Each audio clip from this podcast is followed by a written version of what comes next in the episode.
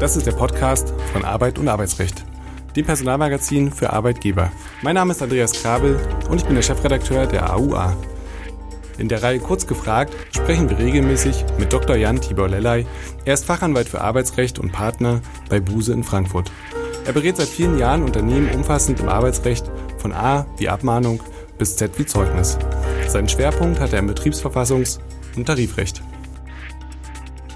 Herzlich willkommen, lieber Herr Dr. Lellay, zu einer weiteren Folge Kurz gefragt. Heute wollen wir sprechen über die Frage, wie sinnvoll sind eigentlich Anwesenheits- und Gesundheitsprämien. Zur Minimierung von Fehlzeiten greifen einige Unternehmen zum naheliegendsten und vermutlich auch einfachsten Mittel. Sie wollen diejenigen belohnen, die eine hohe Anwesenheitsquote im Betrieb aufweisen. Welche Modelle gibt es da und wie sinnvoll sind solche Anreize ganz grundsätzlich. Was sind Anwesenheitsprämien und Gesundheitsprämien? Woher stammt das Konzept, lieber Herr Dr. Lelei? Das Thema Anwesenheits- und äh, Gesundheitsprämien gefällt mir deswegen so gut, weil man da wie in einem Brennglas manchmal den Eindruck hat, die verschiedenen äh, Ansätze, die ja so hinter dem Arbeitsrecht stecken, kommen nochmal so zum Vorschein. Also das hätte ich jetzt fast gesagt, das Kriegsgeschrei äh, oder das Kriegsgebrüll, äh, wenn man sich nämlich mal anschaut, was ähm, der Deutsche Gewerkschaftsbund zu dem Thema Anwesenheitsprämien zu sagen hat, dann äh, schreiben die was von einem gesundheitlichen und wirtschaftlichen Irrweg oder einer Strafe für Krankheit. Äh, ich glaube nicht, dass das alles so furchtbar ähm, ernst zu nehmen ist. Also zumindest ist, glaube ich, nicht so furchtbar schlimm, wie das dann erscheint, wenn man das so liest. Denn einmal ist es doch so, die Anwesenheits- und Gesundheitsprämien sind eine Bonuszahlung, mit der die Anwesenheit eines Mitarbeiters sozusagen belohnt wird. Rechtlich gesehen ist es eine Sondervergütung und die Anwesenheitsprämie soll eben dazu dienen, Fehlzeiten im Betrieb zu reduzieren. Und ähm, da gibt es dann natürlich verschiedene Modelle, da kommen wir ja auch gleich nochmal dazu. Aber im Grunde genommen ist es ja ein Konzept, um die ähm, Anwesenheit im Betrieb und damit die Arbeitsorganisation des Unternehmens zu optimieren, also eine klassische Personalsteuerungsmaßnahme. Sie haben es ja schon so ein bisschen angedeutet, äh, da gibt es Grabenkämpfe, um bei dem Vokabular zu bleiben. Ähm, was ist eigentlich das Problem bei Anwesenheitsprämien? Ähm, das Erste, was mir zumindest einfällt, ist ja, hier wird ja was belohnt, was eigentlich selbstverständlich ist. Absolut. Und interessanterweise, Herr Krabbel, ist das auch das, was die Kolleginnen und Kollegen vom DGB sagen. Die sagen nämlich auch, warum wird hier eigentlich eine Prämie für den Normalfall gezahlt? Nicht der Normalfall, ganz richtig, wie Sie das sagen, ist ja die Anwesenheit. Ähm, aber man müsste eben immer noch schauen, wie sieht denn die betriebliche Wirklichkeit aus? Und die Prämie soll ja die Fehlzeiten und die Krankheitstage senken. Und damit ist es ja auch schon der Fingerzeig, wohin da die Reise geht, nämlich auf ähm, darauf hinzuweisen, wie, welche Rolle Fehlzeiten und Krankheitstage im Betrieb eben spielen. Da kann man dann sagen, okay, vielleicht fördert das so etwas wie Präsentismus. Das wird ja dann auch immer genannt, nicht? Also dieses zwanghafte Anwesensein im Betrieb, das krank sich zur Arbeit äh, schleppen. Aber letztendlich muss man doch sagen, die Anwesenheitsprämien reagieren auf ein personalwirtschaftliches Problem und dass es da auch Seiten gibt, die vielleicht nicht ganz optimal sind oder auch Verbesserungsbedarf aufweisen, das ist ja unbestritten. Und ich denke, man kann da schon auch eine Balance finden in der betrieblichen Wirklichkeit. Und um diese Balance zu finden, brauchen wir natürlich einen rechtlichen Rahmen. Welche Grenzen sind einem solchen Vorhaben eigentlich gesetzt? Als erstes fällt mir da natürlich die Gleichbehandlung ein. Ja, völlig richtig. Der arbeitsrechtliche Gleichbehandlungsgrundsatz, wir hatten es hier im Podcast ja auch schon das eine oder andere Mal angesprochen, ist ja die arbeitsrechtliche Allzweckwaffe und die kommt hier auch zur Anwendung. Ähm, man muss also den Gleichheitsgrundsatz selbstverständlich im Auge behalten. Also Gleiches wird gleich und Ungleiches wird ungleich äh, behandelt. Daneben gibt es auch eine Rechtsgrundlage, die ist nicht so 100%ig da schablonenhaft anzuwenden, wird aber auch in dem Zusammenhang der Anwesenheitsprämien immer genannt. Der Paragraph 4 klein a Entgeltfortzahlungsgesetz, der ja vorsieht, wie Sondervergütungen im Krankheitsfall gekürzt werden können. Das ist also so der, der rechtliche Rahmen. Es kommt immer darauf an, mit welchem Zweck die Prämie, die Leistung verbunden wird und ähm, damit dann auch eben die rechtlichen Rahmenbedingungen die sich daran ausrichten. Jetzt gehen wir einmal ganz praktisch ran und überspringen den Teil, zu dem kommen wir gleich noch, ähm, was nochmal die Sinnhaftigkeit des Ganzen äh, betrifft und fragen einmal, wie geht man eigentlich bei der Einführung eines solchen Systems vor. Ähm, ich will als Arbeitgeber Anwesenheits- und Gesundheitsprämien einführen. Hm, was muss ich tun? Wie gehe ich daran? Und vor allem, wer muss innerbetrieblich beteiligt werden?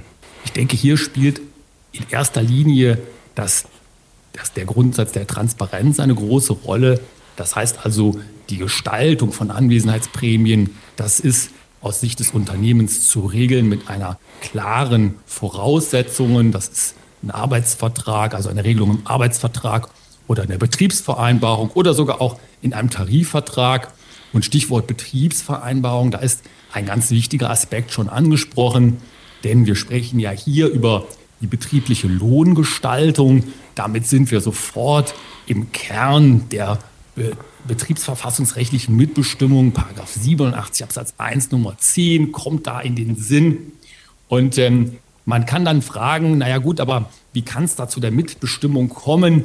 Denn letztendlich werden ja die Anwesenheitsprämien aus der Unternehmenssicht immer freiwillig gezahlt. Es gibt ja kein Unternehmen, was zu Anwesenheitsprämien gezwungen würde, sondern im Gegenteil, man setzt das ja als personalpolitisches Steuerungsinstrument ein.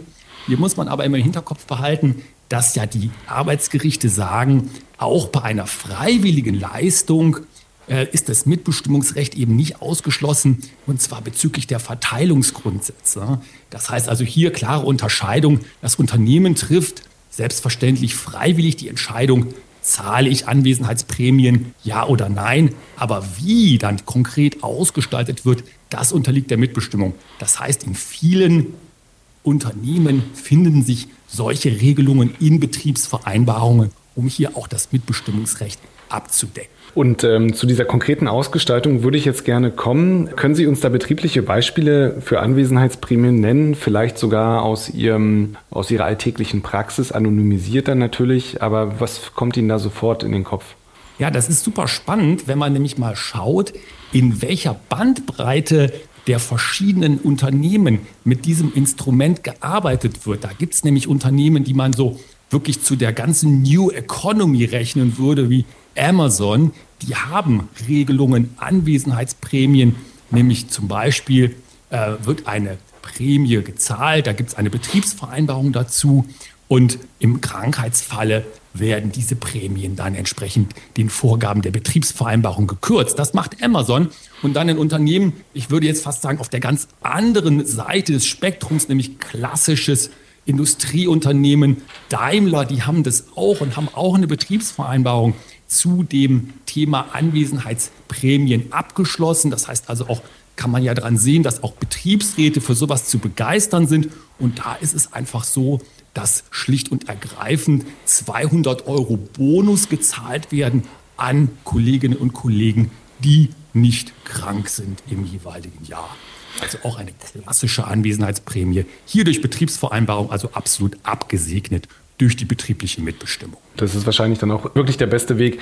Ähm, am Anfang steht natürlich die Analyse der Fehlzeiten und danach kommt die Ursachenforschung. Ähm, bevor ich überhaupt darüber nachdenken sollte oder kann, ob ich Anwesenheits- und Gesundheitsprämien einführe, wie geht man da konkret vor?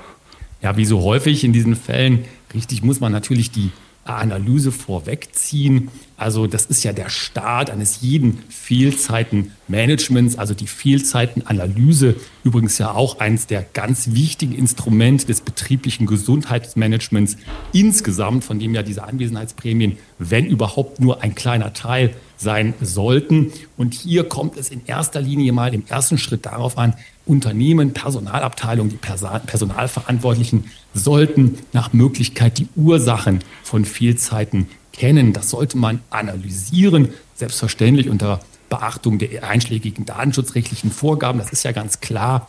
Aber nur so wird es gelingen, eine Analyse in dem Sinne aufzusetzen, dass man tatsächlich an den Ursachen und damit letztendlich ja an der Behebung der Ursachen arbeiten kann. Man kann also zum Beispiel schon ähm, mal sagen, dass äh, diese betriebliche Arbeitsunfähigkeitsquote, also Fehlzeitenquote, Krankheitsquote oder auch Gesundheitsquote genannt, äh, die ist zu Aussagen fähig über den Gesundheitszustand der Belegschaft insgesamt. Und dann ähm, muss man immer natürlich berücksichtigen, aus Sicht der Personalführung, die Beschäftigtenstruktur, Langzeiterkrankungen, Arbeitsunfälle, auch das Ergebnis von Gefährdungsbeurteilungen. Das alles spielt zusammen in das Fehlzeitenmanagement und ist der Ausgangspunkt für die Kurierung, hätte ich jetzt mal fast gesagt, der Ursachen und damit eben als ein Tool, um da zu kurieren, zum Beispiel Anwesenheitsprämie. Können Sie nochmal sagen, welche Ursachen Sie vielleicht noch sehen? Also bei mir kommt sofort in den Kopf die vermutete, das vermutete Blaumachen, wobei das ja wiederum auch zu bekämpfende Ursachen hätte. Also das würde ja quasi wieder eine Ursachenanalyse nach sich ziehen. Aber was, was fällt Ihnen da sofort ein ähm, und was sind das für Dinge, die man vielleicht sogar angehen könnte? Also Sie hatten es ja gerade gesagt, mit einem äh, Fehlzeitenmanagement äh, vielleicht, aber wie kann man an dieser Stelle herangehen? Ja, das Blaumachen ist ja äh, ein klassisches Ärgernis aus Sicht der Personalarbeit. Da hat man es ja schon mit Fehlverhalten zu tun. Völlig richtig, wie Sie sagen, Herr Kabel.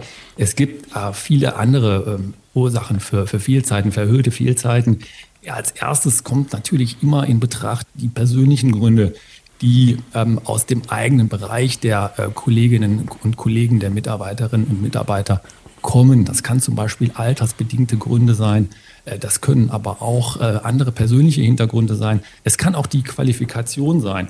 Äh, dann kommen auch, und das ist, ähm, ich muss fast sagen, leider in der Praxis verstärkt zu beobachten, Umweltfaktoren hinzu, zum Beispiel ganz ähm, dezidiert externe Faktoren, Jahreszeiten, Grippesaison, Coronavirus-Pandemie war auch ein solcher Umweltfaktor ist es immer noch, beschäftigt uns ja leider immer noch. Und dann gibt es auch, und dafür darf man aus meiner Sicht auch als Arbeitgeberin die Augen nicht verschließen, betriebliche Gründe für die Fehlzeiten. Das ist einerseits schlecht, äh, weil man sich dann ja selber an die Nase fassen muss als Arbeitgeberin, woran liegt Andererseits aber auch gut, denn bei den betrieblichen Gründen für die Fehlzeiten ist es ja am einfachsten aus Sicht der Arbeitgeberin abzustellen. Also betriebsinterne Faktoren wie zum Beispiel Gestaltung des Arbeitsplatzes, Betriebsklima, Stimmung innerhalb der Belegschaft. Das sind alles Dinge, die zu diesen betrieblichen Faktoren, betrieblichen Gründen gezählt werden. Nach der Ursachenforschung komme ich ja möglicherweise zu dem Ergebnis, dass eine Anwesenheits- und Gesundheitsprämie überhaupt gar keinen Sinn macht. Welche Alternativen sehen Sie eigentlich? Ja, in der Tat ist es so. Und das kann man, finde ich, auch an diesem, was wir zu Anfang ja kurz angesprochen hatten, äh, Kampf, ideologischen Kampf um die Anwesenheitsprämien ganz gut nachweisen. Das Thema ist ja uralt. Und man hat manchmal das Gefühl, dass es ein bisschen auch aus der Mode kommt. Naja, wobei immerhin auch Amazon das noch macht.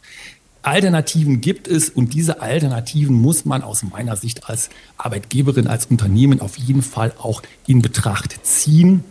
Da steht natürlich im Vordergrund, das hatten wir im Podcast ja hier auch schon mal angesprochen, das betriebliche Gesundheitsmanagement als ganz genereller und umfassender Ansatz.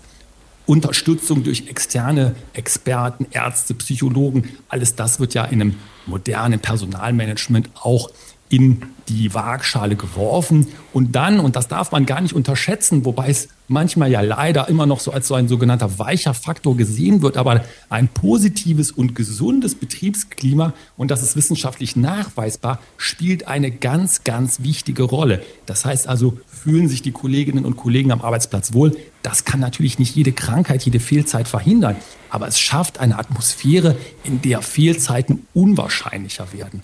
Also das sind die Ansätze, die neben dem rein finanziellen immer in die Waagschale geworfen werden sollen. Und das Ganze wird dann durchgeführt, zum Beispiel mit Mitarbeitern Gesprächen zu führen, äh, präventiv hohe Fehlzeiten entgegenzuwirken, alles das ist ein Ansatz, ein systematischer Ansatz des betrieblichen Gesundheitsmanagements. Ähm, zum Abschluss würde ich gerne die Frage an Sie richten, wohin tendieren Sie eigentlich? Also wie stehen Sie zu Anwesenheits- und Gesundheitsprämien? Und jetzt vermute ich, dass jetzt die Antwort kommt, es kommt darauf an und es ist dann immer die Frage des Einzelfalls. Aber ähm, gibt es bei Ihnen eine Tendenz, dass Sie sagen, Sie sind da eher negativ oder positiv eingestellt, was diese Anreizsysteme angeht? Ja, ich verkneife mir die Antwort, es kommt darauf an. Ich würde sogar sagen, ich, ich, ich bin, kann wirklich berechtigt sagen, dass es hier aus meiner Sicht nicht darauf ankommt. Aus meiner Sicht, aus meiner Erfahrung sind Anwesenheitsprämien tatsächlich ein Instrument, was ganz am Schluss kommen sollte. Aus meiner Erfahrung ist es sogar so, dass es teilweise so fast schon ein Verzweiflungsschritt ist. Denn wenn wir uns überlegen, wie sieht eine moderne Arbeitswelt aus, wie sieht eine humane Arbeitswelt aus, dann kommt man sehr schnell zu dem Ergebnis, dass alle die anderen Maßnahmen des betrieblichen Gesundheitsmanagements vorher greifen sollten, auch aus Sicht der Belegschaft, auch aus Sicht der Arbeitgeberin.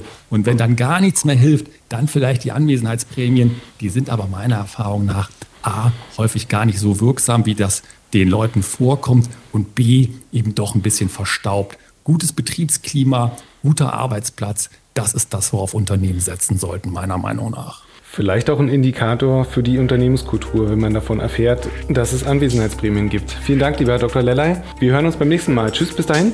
Dankeschön, tschüss.